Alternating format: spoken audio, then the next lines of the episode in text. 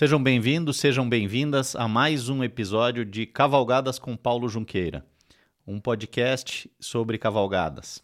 Paulo Junqueira fundou a Cavalgadas Brasil há 20 anos, já cavalgou pelos cinco continentes, em mais de 25 países, e é o apresentador desse podcast, um apaixonado por cavalos desde a sua infância.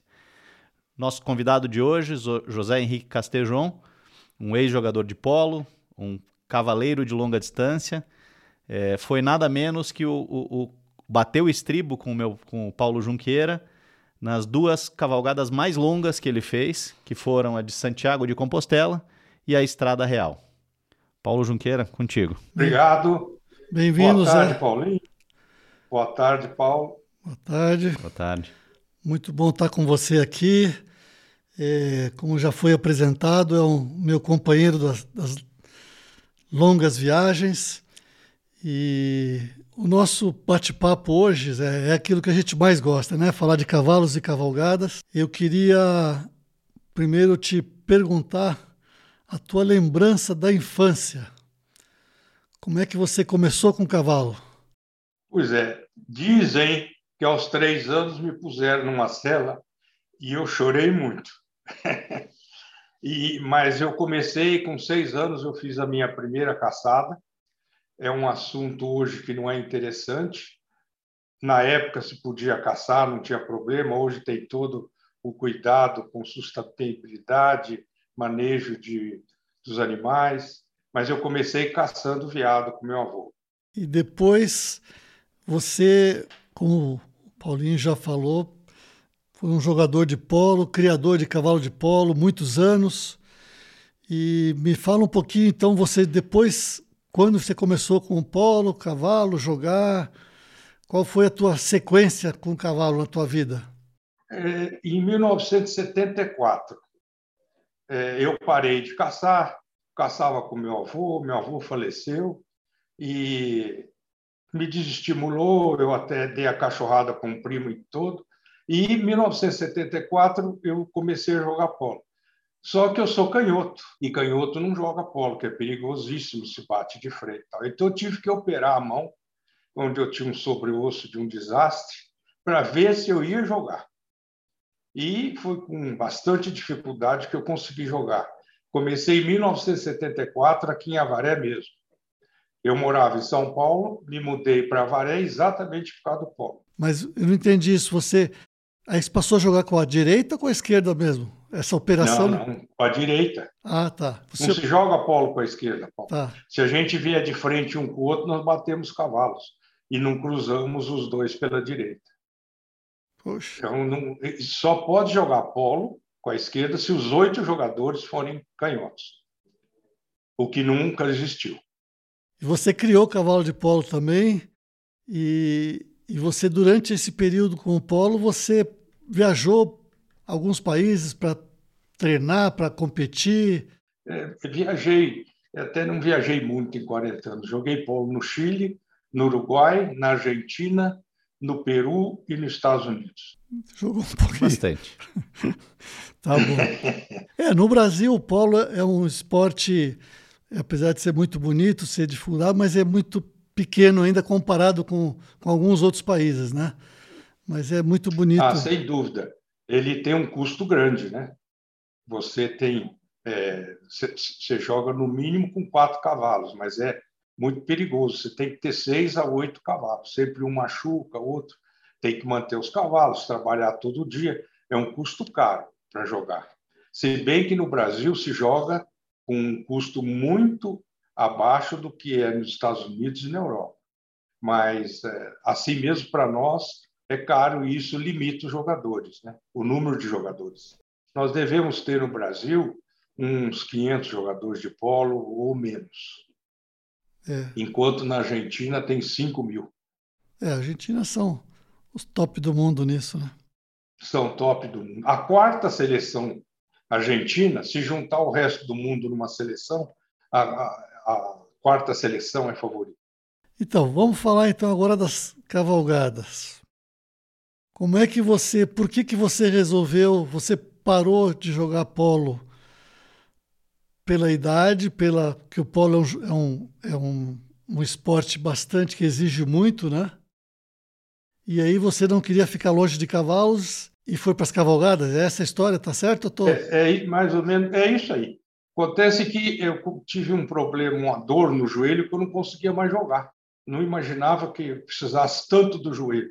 E eu, eu, eu fiquei desesperado. Falei, o que, que eu vou fazer agora?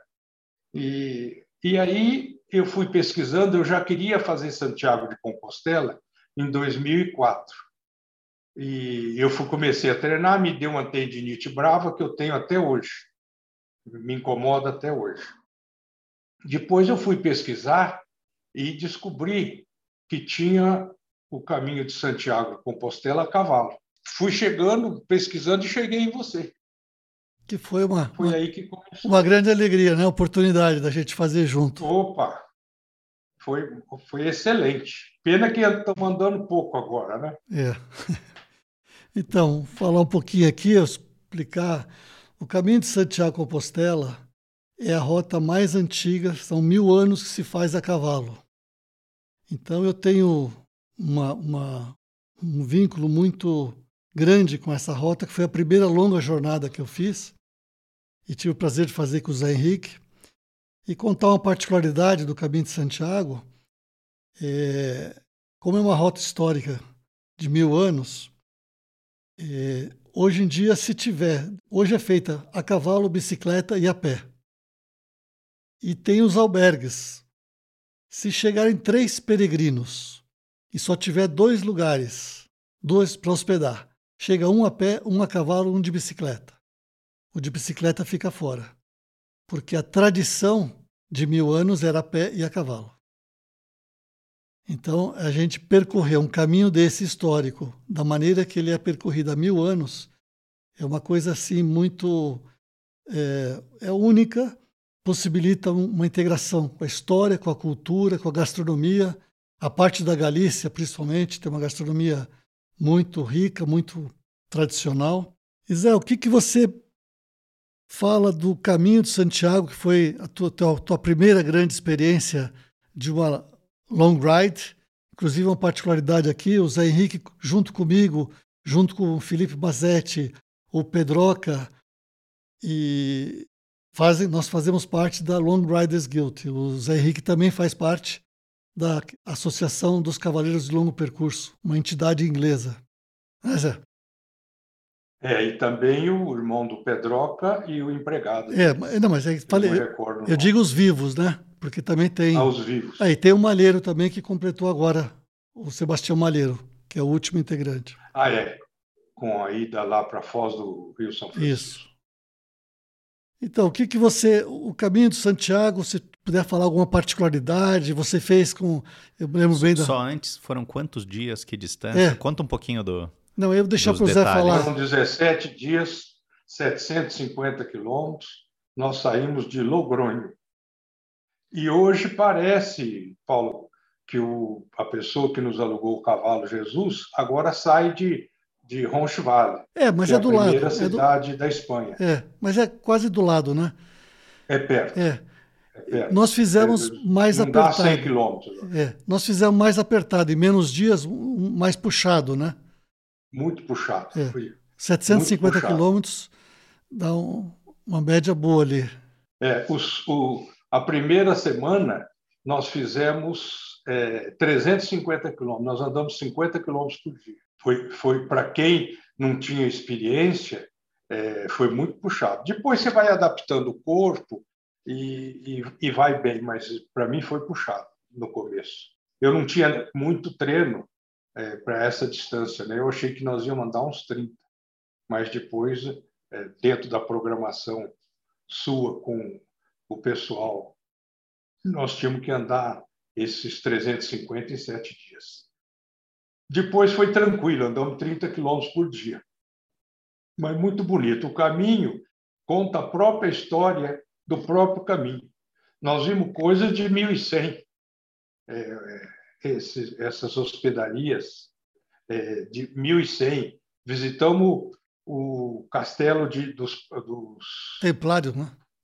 Templários lá em Ponferrada, Ferrada, né? É. foi muito bonito. Nós fomos aprendendo a história da Espanha e do caminho durante o caminho. Muito bonito, foi emocionante. Mas o que mais emociona é entrar na praça com a tropa fazendo um, um eco danado dos cascos na, naquelas pedras é, e aquele bastante cavaleiro foi muito emocionante. É, na, na, igreja, na frente da igreja de hum, na chegada, Santiago né? Postela, é, essa. É, e você tem que entrar até as nove, porque começa a chegar peregrinos e os cavalos estrumam. Então vem uma caminhonete catando todo o cocô dos cavalos para que quando a gente sair tivesse limpo. Lembra disso? É, não lembro. É, para mim, a entrada, obviamente, na catedral é o grande momento, é a chegada, né? Você viajou 750 quilômetros para aquele momento. Mas para mim também o Sebreiro, o Sebreiro deixa um é um lugar muito especial, né? O Sebreiro tem história. Eu não sou fã dos livros do Paulo Coelho, mas o livro do, do Caminho de Santiago que ele escreveu, é, inclusive foi que dizem que mudou o, o turismo do caminho, a movimentação no Caminho de Santiago mudou com esse livro. Os espanhóis falam isso. E ele parou no Sebreiro, porque lá ele encontrou a espada, lá ele encontrou o que ele buscava. Depois ele fez, mas. É.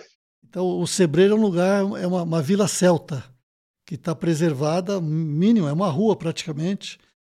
É, eu acho que junto com, quer dizer, como o Zé falou, a chegada e, e, a entrada no Sebreiro, a noite que você passa no Sebreiro ali também. Foi a noite mais fria que, que nós passamos em toda a cavalgada, foi no Sebreiro. É. É o ponto mais alto também, né? Eu acho que tem lugares mais altos, se não me engano. Uh, não estou me lembrando bem, mas aquela cruz de ferro não é alta também? Não, salvo engano é o Sebreiro, salvo engano. Eu sei que nós passamos por três lugares muito altos e um deles foi o Sebreiro. Não deixa de ser emocionante. A vila parece que é conservada e com aqueles telhados redondos de palha, não sei como é que chama a palha lá, e é, é, é bonito. A igreja, assistimos uma missa, foi muito bonito. Foi, foi muito bonito. Mas, mas particular para mim, o emocionante foi entrar na praça. É, tem toda uma tradição, né? Aquele, é. Os botafumeiros da, da igreja. Uma... E, por sorte, o botafumeiro estava funcionando. Aquele dia era dia do, do bispo rezar a missa em Compostela, o bispo de, lá de Compostela. Foi muito bonito. Então, falando em, em, Compostela, você depois você fez também Aparecida, né? Voltando para o Brasil. Fiz. Chama-se fez... Caminho da Paz. São 330 quilômetros saindo de Água da Prata até Aparecida. E em Aparecida, hoje tem um esquema para cavaleiros. É. É, muita gente faz, então tem currais para você tratar feno, é, para esperar os caminhões para embarcar. Isso. Tem toda uma estrutura já organizada na Igreja Nova. Né? Aparecida você fez com o Frederico, né, seu sobrinho? Fiz com o Frederico e com o meu empregado Darcy. Isso. Que já é falecido. O Frederico, nós vamos conversar com ele proximamente aí. Ah, tá. Ele tem. Fizemos com ele também Diamantina Paraty. É, aí nós vamos falar agora. Tá, eu queria te falar, depois dessa, passado algum tempo, é, eu lembro que nós queríamos fazer uma longa também no Brasil. Né? Nós fizemos essa primeira longa viagem na Espanha, caminho de Santiago, e estávamos planejando fazer uma no Brasil. E aí, pesquisando, encontramos a Estrada Real, que é uma rota, além de muito bonita, histórica, ela está toda também demarcada, como o caminho de Santiago Compostela.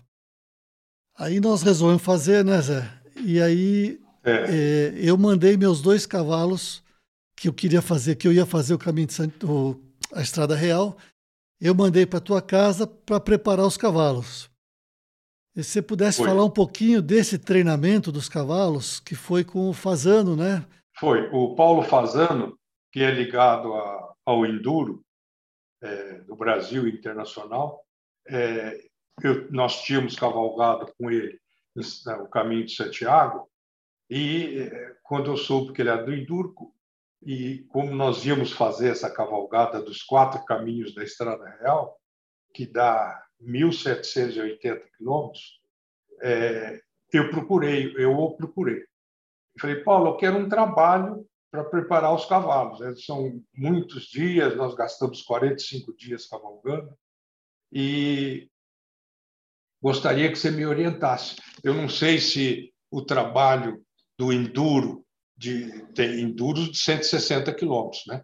São quatro anéis de 40, passa por uma inspeção veterinária, se o cavalo passar, ele segue para terminar todo o percurso.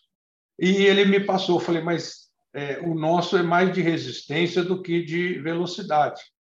E ele falou, não, pode, pode trabalhar igual. Ele me mandou um programa de 15 semanas, mas para o cavalo que está parado, que não tinha movimento nenhum. E como os nossos cavalos já tinham um certo trabalho, nós começamos antes com décima, na 12 segunda semana. E seguimos rigorosamente esse preparo. Depois, através do Frederico, é, ele conversou com o Paranhos, que é o Papa do Bem-Estar Animal no Brasil, e com o professor Juca.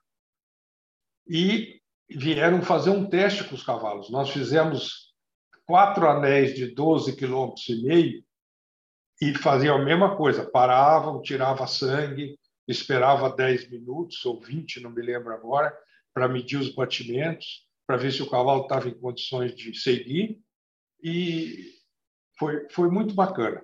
Ô Zé, eu queria voltar um pouquinho voltar um pouquinho o seguinte, falar alguma, claro, não falar todo o programa de treinamento, mas eu lembro que tinha, vamos dizer, tinha dia que andava 10 quilômetros, outro dia andava 20, andava passo, trote, é, galope. A preparação máximo foi 30 e tinha um, um dia muito é, peculiar, nós tínhamos que arrumar uma subida para andar a passo, o mais rápido possível dentro do passo, subindo e descendo um quilômetro, é, uma hora e meia. E, e fazendo o cavalo andar rápido, mas andar, subindo e descendo, uma hora e meia de treinamento. Um dos dias era isso aí. Aí tinha, cada dia da semana era uma, uma, uma, uma, era, e tinha, uma quilometragem achava, e uma velocidade. Eu né? achava diferente, porque tinha uns descansos que eu achava que não devia descansar.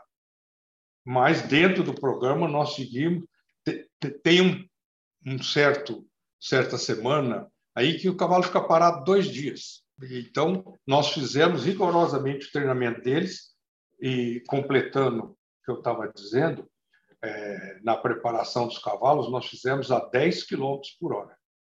Então, esses anéis eram um pouquinho mais de uma hora. E os cavalos foram todos aprovados. Nós estávamos com nove cavalos para ir. É. Todos é, crioulos da Bia, Biage Becker, lá de Pontal. E a nossa tropa foi excelente. Você que tinha uns cavalos mais velhos, foi super bem preparados e aguentaram bem, chegaram ótimos. Vamos falar a parte do Paranhos, depois eu vou conversar com o Frederico, vamos dizer o, o avaliação, o resultado, tudo. Vamos falar ainda dentro disso, durante a viagem, nós tínhamos um programa, nós programamos fazer 1.780 quilômetros em 45 dias, que já é bastante tempo, né, para você parar da tua atividade, quer dizer, é, para qualquer um, você parar da sua empresa, do teu trabalho, seja ele qual for, e dedicar 45 dias a, um, a uma jornada como essa, então a preocupação nossa do bem-estar dos cavalos, mas também que eles tivessem, vamos dizer, condições de fazer dentro do prazo planejado. Cada 400 quilômetros, a gente parava um dia para descanso dos cavalos e nós. E os cavalos tiveram também, além dessa preparação, tiveram todo um programa de suplementação, de alimentação durante a viagem. Se pudesse explicar um pouquinho disso, Zé, mais ou menos como é que eles tinham a ração nós buscamos no mercado a maior, é, a, melhor, a, mais, a melhor ração com quilos caloria.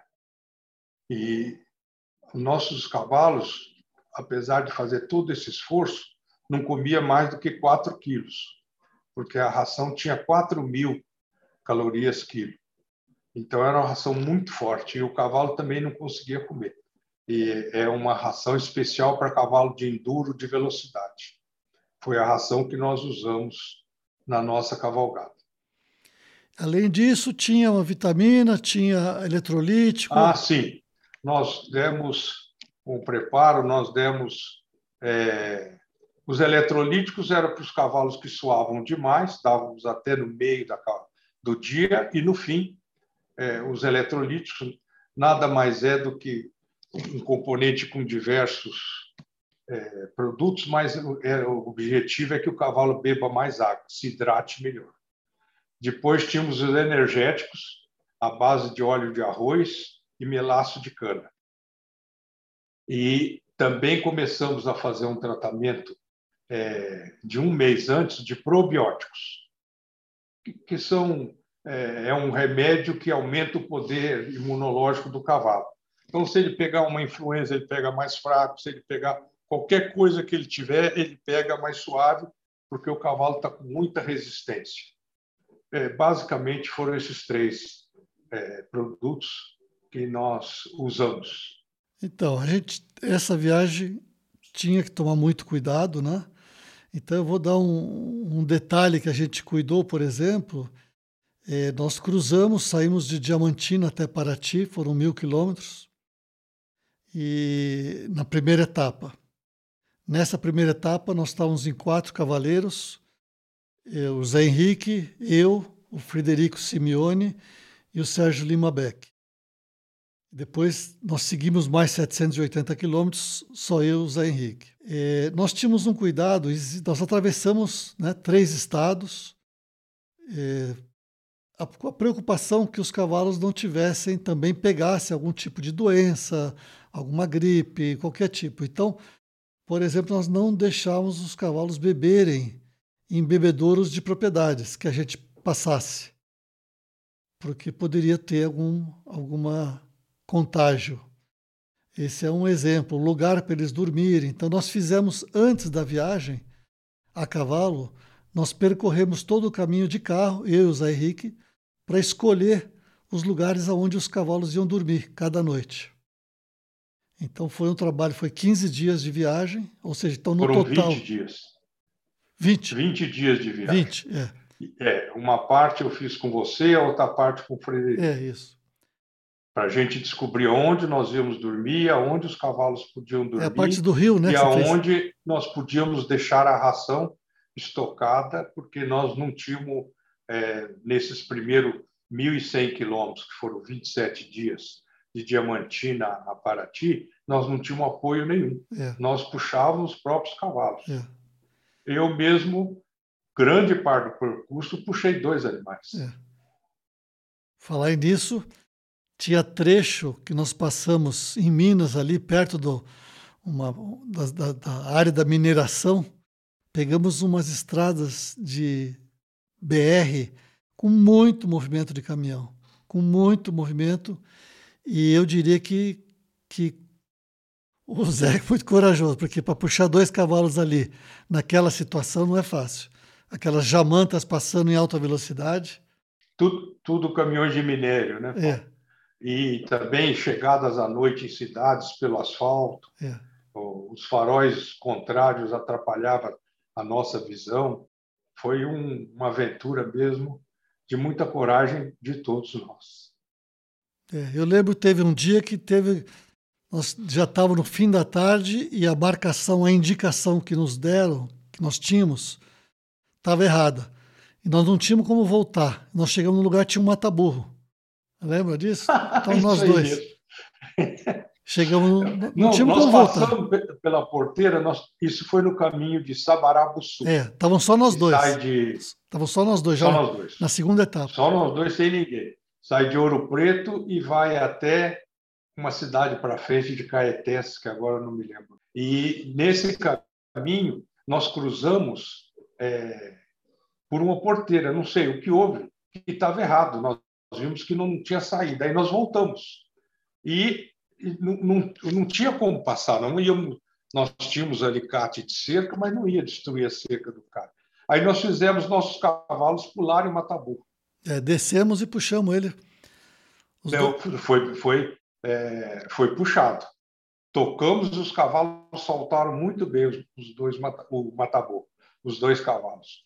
É isso aí mesmo. E depois pegamos umas trilhas difíceis, uns valos enormes, e os cavalos manga larga, como marcham, levantam muito a mão e não andam bem em trilhos fundos.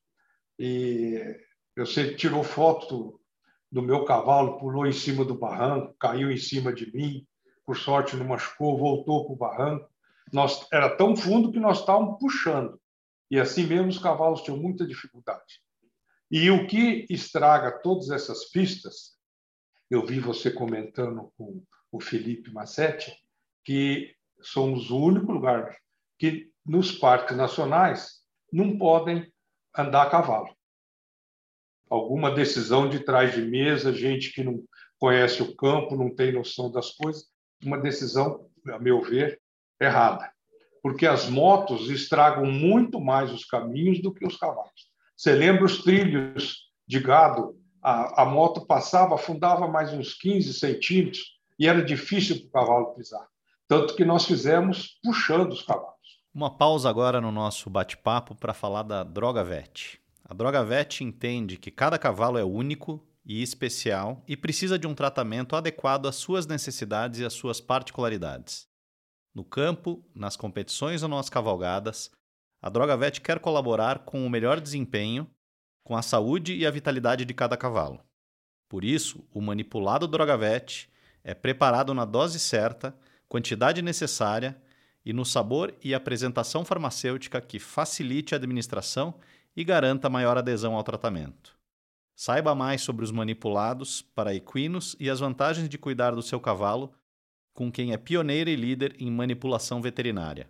Acesse drogavetequinos.com.br. Drogavet, amor animal sempre em movimento. Falando em puxar, uma boa, boa lembrança aí. Uma observação interessante de quando você faz uma long ride, você tem que estar tá cuidando de todos, o cavalo, você, o meio ambiente, como você falou. E Minas Gerais, é, como muita gente sabe, é uma região muito montanhosa. E principalmente a primeira etapa de Diamantina, os primeiros, primeiros dias, são subidas e descidas muito íngremes. Então são várias vezes que a gente descia do cavalo e puxava na subida ou na descida, para preservar, porque não tinha condição você pegar uma subida enorme, você está viajando 40 quilômetros, o dia inteiro viajando, você queria que o cavalo com você em cima suba uma subida longa e íngreme, ou desça, que na realidade é mais de é mais é, o cavalo é. sente mais a descida até do que a subida, né? Sem dúvida, sente muito mais a descida. É. Além das articulações, ele tem que usar muita a musculatura para segurar o corpo dele. É. A subida ele usa muito mais a musculatura. E nós tivemos uma subida que eu me lembro, eu queria lembrar o nome, eu acho que é Tapera, que o Frederico até dormiu com os cavalos no meio do mato lá e nós fomos dormir num bar que tinha uns quartos no fundo, não sei é se você lembra disso. É. é. umas camas horríveis, tínhamos que pôr dois colchões para dormir e uma barulheira no bar danado. Antes de chegarmos aí, teve uma subida que eu acho que teve mais de 3 quilômetros, muito forte. E depois descemos né, para essa cidade, que, se não me engano, é Tapera. É, se, gente, se eu tivesse paciência, daria para escrever um livro dessa cavalgada. Vamos escrever, Deus quiser. Tem muitas situações é, curiosas, é, muitas situações que a gente deparava que nós não tínhamos ainda a solução e precisávamos descobrir como resolver. É, não é fácil. Tem, muito difícil. Tem alguns exemplos dessas situações? Eu vou, dar, eu vou dar um exemplo, não da situação difícil, mas uma coisa interessante, por exemplo, que você aprende a viver, ver um cavalo. Tu... Primeiro que, eh, para mim, uma das grandes uh, que eu queria fazer e um dos grandes uh, resultados pessoalmente dessa viagem é a maneira melhor possível de você criar uma interação com o seu cavalo. Você imagina você ficar 40 dias você e um cavalo. No meu caso, no nosso caso, com dois cavalos. Quer dizer, cada dia eu andava num cavalo e puxava o outro. Então tá você e o cavalo o dia inteiro, sozinho no meio da natureza. Só, quer dizer, nós estávamos em dois ou três, mas você fica, você não está conversando do lado um do lado do outro, porque até você está puxando o cavalo, né? Nem tinha como você ficar. Então tem momentos, tinha muito momento a gente fala tá puxando o cavalo, mas tinha vários momentos que nós largávamos o cavalo. Quando a gente estava num, num caminho que não tinha estrada, não tinha nenhum problema de risco, a gente soltava o cavalo. Então eu estava num e o meu outro cavalo estava solto. E ele andava junto. Então aconteceu algumas coisas, por exemplo, nós estávamos andando, atravessando num caminho, de repente um cavalo dos nossos foi num, num, num bosquezinho ali, começou, ele estava. O que, que ele estava procurando? Ele ouviu água, ele estava querendo água. Nós não tínhamos visto nada, nós não estávamos ouvindo nada, mas ele estava buscando água. E a gente percebeu isso. Tem uma coisa da natureza do cavalo solto, vivo, sozinho. Uma outra coisa interessante. O cavaleiro sabe que quando você vai pegar uma descida grande, você tem que fazer um tipo zigue-zague. Né? Você vai descer uma descida íngreme no meio de um, de um campo. Você não vai descer reto. Né? Você vai fazer um zigue-zague. Então nós estávamos numa descida que não era nem num campo, era numa estrada, estrada de terra, uma estrada no meio do nada. Aí esse eu lembro que era o meu cavalo. Ele estava na frente, ele foi descendo em zigue-zague. Estava sozinho, solto. Ele foi fazendo um zigue-zague para poder poupar, né, como o Zé falou, que na descida força muito. Então são dois exemplos assim, bem interessantes que você só percebe isso numa condição dessa, numa viagem que o cavalo está totalmente, vamos dizer, com a natureza dele e você está acompanhando ele. Né? São dois exemplos, né, Zé? Você tem algum exemplo, é. Zé, que tiver a cabeça enquanto você ouvia? É. Ah, o, a maior dificuldade foi essa do dia do Mataburro e essas trilhas. É, eu estava puxando o cavalo na frente e o Paulo vinha atrás e, e tirando foto. O meu cavalo deu um salto do trilho lá em cima, que devia ter mais ou menos um metro e meio, e depois eu puxei, era um cavalo muito bom de cabreço, e ele veio, bateu em mim e eu bati no barranco. Eu, eu, isso que eu me lembro que foi uma coisa é, difícil de passar. Os trilhos muito fundos, mas fundo mesmo. O trilho estava no nível da tua cabeça. É, e, e ainda mais com o trilho das motos afundando o trilho do gato. E o cavalo não conseguia, ele batia nas paredes, ia tropeçando. É, que eu me lembro, esse nós tivemos um momento triste, em, de Cunha para Paraty. Um cavalo se enviou no, dentro do rio, num cipó, mas graças a Deus foi bem, mas nos assustou muito. É de noite? Ele Essa história, né, Zé? É. Nós deixamos o cavalo à noite num piquete, num pasto, e nós fomos dormir. Quando acordamos bem de madrugada cedo, o, o Chico, né, que estava conosco que não achou o cavalo. Não achou o cavalo. E tinha um rio, um riozinho que estava margeando esse pasto onde estavam os cavalos. E aí fomos encontrar o cavalo, passou a noite dentro da água, porque ele foi, acho que deve ter ido beber, caiu e ficou preso na água. E para tirar ele não foi fácil, porque tava, era um meio lodo, né? Foi bem é, difícil, é, mas graças a Deus. Difícil. Nossa Senhora. José ficou. Muito apurado. Foi.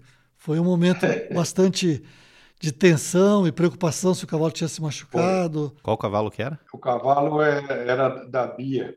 É, não lembro o nome dele agora. É o cavalo da cela dela. Puxa vida, não lembro. É o que ela montava. É um cavalo muito manso e esses bichos mansos vão entrando no rio adentro, não é nervoso, vai pisando e, e com medo na margem do rio. Na hora que ele viu, ele estava enroscado no cipó e não saía e aí, como ele se movimentou, ele foi afundando, ele só ficou com a cabeça fora. O, o córrego não era tão fundo, mas ele ficou tão amarrado que só a cabeça dele ficou para fora. Foi o, que salvou ele e depois nós tiramos com muita dificuldade, com caminhonete. Foi, graças a Deus, acabou tudo bem.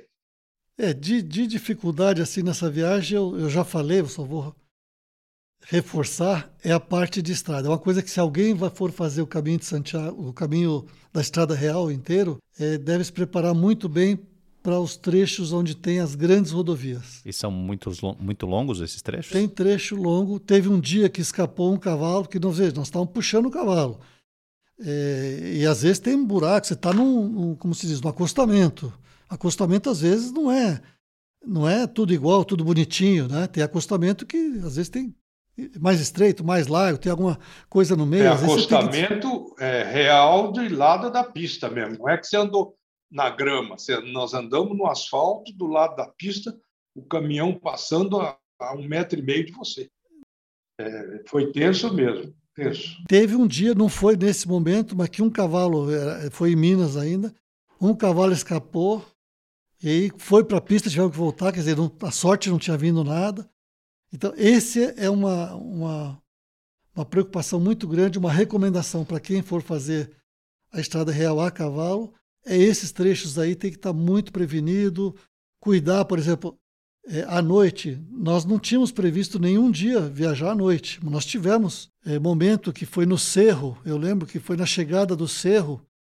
Você até foi na frente, você chegou antes, nós ficamos um pouco para trás e, e acabamos chegando à noite. Então você tem que ter uma sinalização, um colete com uma sinalização, que você está numa estrada dessa para ter refletivo. Então tem que ter não vamos entrar aqui em todos os detalhes assim dos cuidados, né? Porque o objetivo não é esse, mas é um pouquinho de, de dicas aí. Para isso, a gente está. Os cavaleiros de longo percurso estão sempre dispostos para ajudar e orientar quem precisar. Mas foi uma experiência é. Que, que única, marcou. Única, foi, um, foi maravilhoso. Depois que você anda uma semana, você se imagina que se precisar andar o resto da vida a cavalo, você vai conseguir. Você se adapta tanto ao cavalo, ao jeito, e que fica tão gostoso que você passa a não cansar tanto, seu corpo vai é, se adaptando em cima do cavalo, é uma coisa impressionante. E o que você disse bem do bem-estar, no final, você conviver 45 dias com dois cavalos, eles viram teu parceiro. Eles confiam em você. E a gente confia neles. Um depende do outro, né? Um depende do outro. É, sem dúvida. É, é, em termos é. de, de, em todos os sentidos. Zé, é, falar um pouquinho. Nós tivemos, é, falamos da preparação dos cavalos, preparação física. A nossa preparação, mais ou menos, porque a gente já, já, já temos experiência, já, já vimos cavalgando, né? Nós não preparamos tanto quanto os cavalos. Os cavalos tiveram melhor, melhor, preparação e melhor alimentação do que nós durante a viagem. Ah, mas sem dúvida, nós emagrecemos na viagem e os cavalos chegaram super bem. Então, uma preocupação importante que nós tivemos, que a gente tivemos apoio da Pasfil, da, é a preocupação com a cela, né? Que é um, um, você pensar que você vai ficar 45 dias subindo, descendo o morro, é, andando em todos os ritmos, é, passo, trote, galope, é, você tem que ter a cela que vai preservar o cavalo e o cavaleiro. Né? Uma coisa até que nós, eu e você, preparamos né, as celas. É, tem até a cela McLellan que o Zé Henrique desenvolveu com a, com a marca dele, eu desenvolvi a cela Cavalgadas Brasil, e graças a Deus as duas celas deram. Foram muito bem. O, o, essa cela ajuda demais, Paulo, porque as nossas celas, todas as barrigueiras são na frente, aonde ali embaixo, perto do, do, do sovaco do cavalo e da perna, é, acaba pisando, porque ela fricciona o dia inteiro, um pouquinho para frente, um pouquinho para trás. Você passa a vaselina, mas acaba pisando. Aí você passa para a cela maxela, que é uma barrigueira no meio. Então você anda uma semana, o cavalo sara e não precisa parar de andar. Então isso que foi bom da cela maxela e que ficou gostosa, bonita. E eu uso muito, eu uso tanto uma como a outra. Eu acho que a gente podia falar, como você falou, essa viagem, que é nós demos um nome Caminho do Sertão ao Mar, a nossa viagem da Estrada Real. É, nós tivemos alguns trechos, nós tivemos companhia, né? A Bia já falou que viajou conosco alguns dias. É... Ela viajou os primeiros 400 quilômetros que Isso. nós fizemos de Diamantina. Diamantina Ouro Preto. É. Então, depois de. Então, nós podíamos falar. Só fala os, os, Foram quatro trechos. Quatro trechos. Não, da onde até quatro onde? Caminhos. Quatro caminhos. Conta é, um que eles chamam que a estrada real tem, é, ela é feita a pé, de bicicleta, a cavalo e de carro. Né? Nem todos os trechos você consegue fazer é, de carro, um pouco, muitos trechos você não consegue, é, de bicicleta, a pé, a cavalo, porque tem trechos muito difíceis, né? É, então Só eles a pé cada... ou a cavalo você consegue fazer todos os trechos, é isso? É. é, é. O, os caminhos, os nomes, Zé, você quer falar vocês? Os caminhos é o seguinte: é, a, a estrada real era porque era da coroa portuguesa e a exploração do ouro em Ouro Preto era toda enviada para Portugal. Eles desciam em lombo de burro. É, o primeiro caminho chama-se Caminho Velho, que é o caminho que vai de Ouro Preto a Paraty. Com o tempo, o ouro embarcado em Paraty, indo para o Rio de Janeiro, era muito roubado.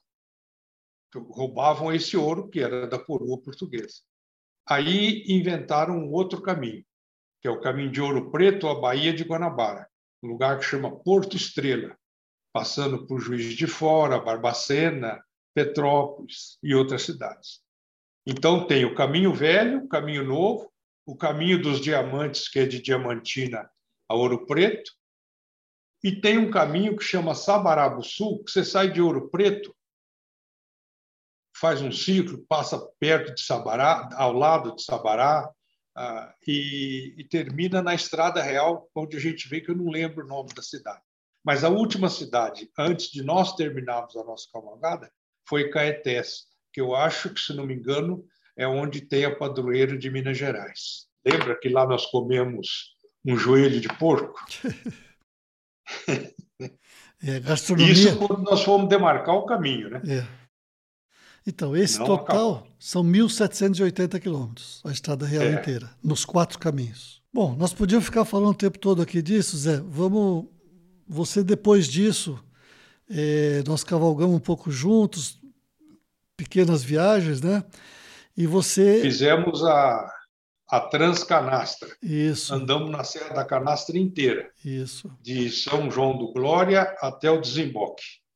Foram cinco ou sete dias a cavalo, só quase nas cristas da Serra da Canastra. Esse fizemos juntos. Isso. E você me convidou, infelizmente não pude te acompanhar, você fez a cavalgada da integração, né? Saiu de Avaré Sul, até Uruguaiana, é isso? A Uruguaiana, né? Também... Isso é. Eu peguei a, como se fosse avião, peguei um mapa e tracei uma reta e de Avaré a Uruguaiana e pedi para um trilheiro, é, paguei para ele fazer essa trilha para mim. Ele, a trilha deu, por uma coincidência danada, os mesmos 1780 só que ele andou 8 mil quilômetros para fazer os 1780. Então, eram lugares que não, não eram de turismo, como a gente fez a Estrada Real, como o Caminho da Fé. É, eu passei em lugares que nem conheciam cavalo, modo de dizer, né? Mas é, é, fazendas pequenas que não utilizavam cavalo para nada. E foi um caminho totalmente diferente, nada de turismo, muita gente não conhecia, a cavalgada. E foi, foi bacana. Foi difícil também, mas foi muito bonito. Quantos Foram dias foi? 43 dias. 43. dois dias a menos. É, mas é que nós paramos um pouquinho mais em Paraty, né? Então fica igual. É, é não, e eu precisava, eu queria descansar os cavalos dois dias, mas estava dentro do prazo. Então, é, são muito, muito é, tempo, e como você disse, é difícil deixar as coisas organizadas aqui. E eu não podia deixar de cumprir o prazo. Então, eu tive que andar durante dois dias com o mesmo cavalo. Eu fiz 120 quilômetros para poder parar dois dias. E aí eu já não ia utilizar esses dois cavalos que já estava chegando em Uruguai. Mas foi, foi interessantíssimo. Lugares diferentes. Passamos em lavouras de soja intermináveis, uma coisa monótona para você cavalgar. Aí depois entramos no, Santa Catarina, onde é tipo de Minas, dobradíssimo, sobe, desce. muita agricultura familiar. Depois você entra no Rio Grande do Sul, igual Santa Catarina, de repente você chega no Pampa. Aquele plano que não, não tem sem fim. Aliás, foi uma certa é, decepção para cavalgar, porque a paisagem, durante acho 10 dias, foi idêntica. Plano, plano, plano, não tinha subida, descida, não tinha mato, era só pasto. Mas não deixa de ser interessante fazer. Agora eu vou fazer uma que vou andar por aí também, só que em outras regiões. Você vai fazer agora em maio? Dia 10 de maio eu saio de Jaguarão para Uruguaiana. Eu vou andar a divisa do Uruguai inteirinha. Eu vou Jaguarão, vou a Ceguá, a Ceguá, Santana Livramento, Santana Livramento, é, Quaraí, Quaraí, Uruguaiana. Quantos quilômetros? Vai dar 750 quilômetros. Devo fazer 19 ou 20 dias. Vamos ver como é que vai se desenvolver. Porque no sul, Paulo, os cavalos rendem uma barbaridade. Nossa tropa é muito boa, muito macia. Então você põe numa marcha, você não para mais.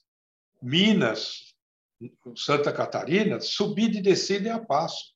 A média cai demais. Lá você vai conseguir fazer uma média de 9, 10 quilômetros por hora. Vai render muito. E os cavalos sendo bons e marcham bem, você ganha muito tempo. Por isso que eu consegui fazer 60 quilômetros no dia. E não foi o dia inteiro, hein? Não foi o dia inteiro. Meio da tarde eu já tinha chegado. Porque é plano, então você não tem é, parada. Põe na marcha e vai embora. Paulinho, você teve o prazer de cavalgar com o Zé Henrique, né? Tive, tive. Então fala um pouquinho aí os aparados da serra, fizemos.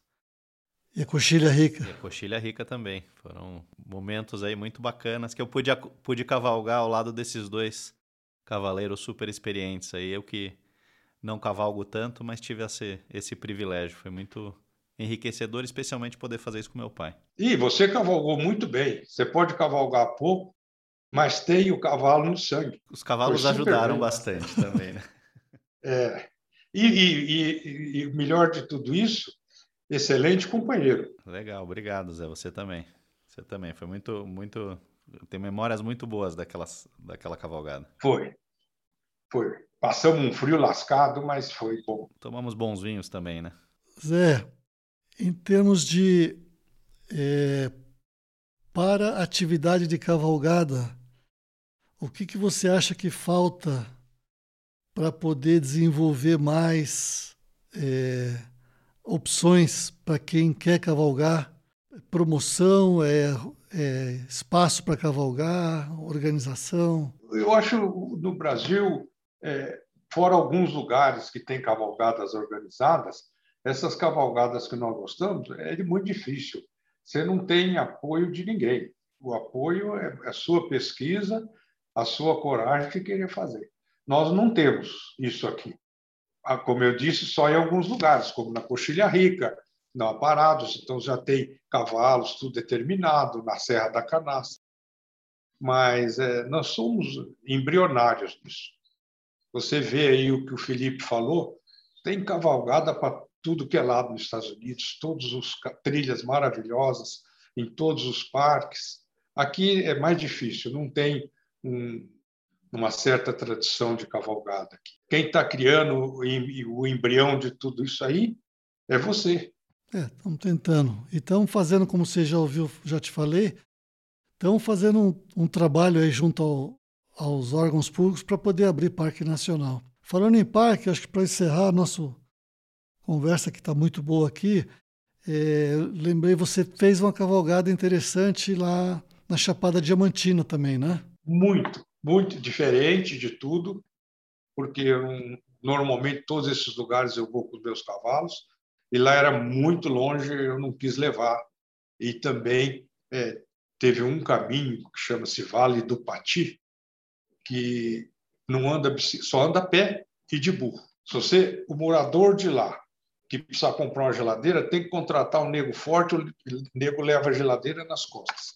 Eu presenciei isso. Então, é, nós passamos quatro ou cinco dias, é uma coisa maravilhosa, única. Pena que eu não pude visitar as cachoeiras pelas trilhas, eu tinha que ficar por causa da, dessa tendinite que eu não consigo pisar torto. Eu levei uma cadeirinha atrás, é, em cima da capa, eles desciam para ver, eu, sentava e segurava os cavalos. Mas o lugar é maravilhoso. Nossa, é lindo demais. E eu fiz com um quarto de milha a parte que não foi o Vale do Pati. E o Vale do Pati eu fiz tudo em burro. Mas foi é diferente. E não é fácil. O Vale do Pati não é fácil. Tinha lugares que o cavalo, o burro esquiava para baixo. É muito fechado e úmido. Todos desciam. Eu falei, eu não vou descer porque eu não vou conseguir descer a pé. Que... E eu e fazia o burro esquiar. E, e foi bastante difícil.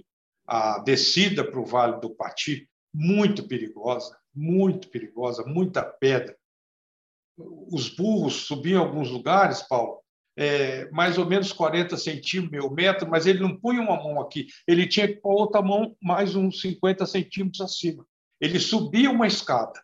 Eu fiquei impressionado como os burros faziam isso. E com tanta vivência e tanta experiência, quando eu cheguei de lá, tinha lugares que eu não admitia, não achava que eu ia subir nunca com o cavalo. E eu passei a treinar esses lugares, não em pedra, mas em barrancos íngremes para subir e descer. Eu aprendi lá. Você começou a treinar os seus cavalos para fazer isso? Os meus cavalos, só que não tem pedra para treinar. Mas subir barranco íngreme, que você fala, não vai dar para subir. O cavalo vai ter que dar dois passos na parte mais íngreme e sobe. Impressionante. É. Eu tive há muito tempo lá na Chapada Diamantina o Brasil tem muito lugar, né? A Chapada dos Veadeiros também tive, Chapada dos Guimarães. Também gostaria de ir lá, mas não, eu não tenho contato, não tenho nada, é. porque na Chapada do, da Diamantina eu tive uma pessoa que me ajudou, que chama-se Beto Falcão, um cara que fotografa cavalos, fotógrafo, Sei, fotografa os cavalos manga larga. A mãe dele tem casa lá na, na cidade principal da, na Chapada, que é Lençóis, e ele me indicou os lugares para ir, me informar. Eu fui lá com o Chico para poder ver onde que nós íamos andar e que nós íamos fazer, como nós fizemos a Estrada Real. Só que não andei só para ir, deu dois mil quilômetros para ir e para voltar. É. é. o Brasil e depois tem essa questão eu da... e o Chico de caminhonete de novo para fazer a cavalgada. Eu acho que teria muito mais para conversar. Não, é... isso não tem... Nós vamos ficar mais de um dia falando de cavalo, é. de cavalgadas, de companheiros. Ixi, tem... é, é, é uma coisa muito rica a história. Já vou te deixar aqui um, um convite aí. Eu, no, mais para o final do ano, estou indo para Roraima. Um lugar totalmente é, diferente do Brasil, onde tem uma raça que são os lavradeiros, tem o Monte Roraima, na divisa com a Venezuela. Então vamos conversar depois, de repente vamos junto para lá. Vamos, se puder. Tá bom. É, Eu vou fazer uma exploração cavalos, lá. É interessante. Eu já fui explorar com você alguma vez. Não estou lembrado de onde nós fomos. Nós fizemos em Minas, ah, nós já fizemos não, duas vezes. Fizemos nós não fomos em Tiradentes. Em Tiradentes. São é. João del Rei, para ver ali perto da, da Dores de Campo, do do Pedro, da isso. Isso. Nós andamos por lá pra, provando cavalo, hotel, foi muito gostoso. Então, Zé, eu acho que vamos encerrar. Eu agradeço aí, foi muito bom. É, esse podcast ele tem o um apoio da Drogavet, que é uma empresa líder no Brasil, farmácia veterinária de manipulação. Então, qualquer hora depois eu vou pedir para um representante aí te mostrar como é que é o trabalho deles. Eu conheço o dono deles. Hã? É um casal que é dono, não é? Isso, isso. Trabalham os dois? Isso. Eu conheço eles, não sei aonde eu os conheci. Tá bom. Muito simpáticos. Tá bom. E o produto deles é bom? Não lembro. O produto é bom. É bom. Tá bom, dúvida. Zé. Eu te desejo muito sucesso aí nessa próxima Long Ride. Infelizmente, não, você me convidou, não vou poder participar, mas vou estar com você em pensamento e, e na volta vamos conversar aí. Vamos. E depois eu mando umas fotos aí do que eu fotografei.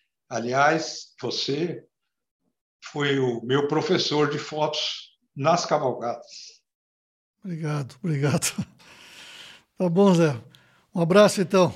Até a próxima. Zé, prazer enorme falar contigo. Obrigado. Tem alguma consideração final? Não, só queria agradecer o convite e mandar um abraço para você, Paulinho, e outro abraço grande para o Paulo. E vamos continuar cavalgando, sempre divulgando. Tá bom. Obrigado, um abraço. Um abraço, tchau para vocês. Tchau. É isso aí, Zé. Obrigado. Bom, é, e com isso a gente encerra mais um episódio de Cavalgadas com Paulo Junqueira. Gostou do que viu, do que ouviu? Curta, compartilhe, se inscreva no canal desse podcast que é trazido até vocês pela Droga Vet, uma farmácia de manipulação veterinária. Obrigado.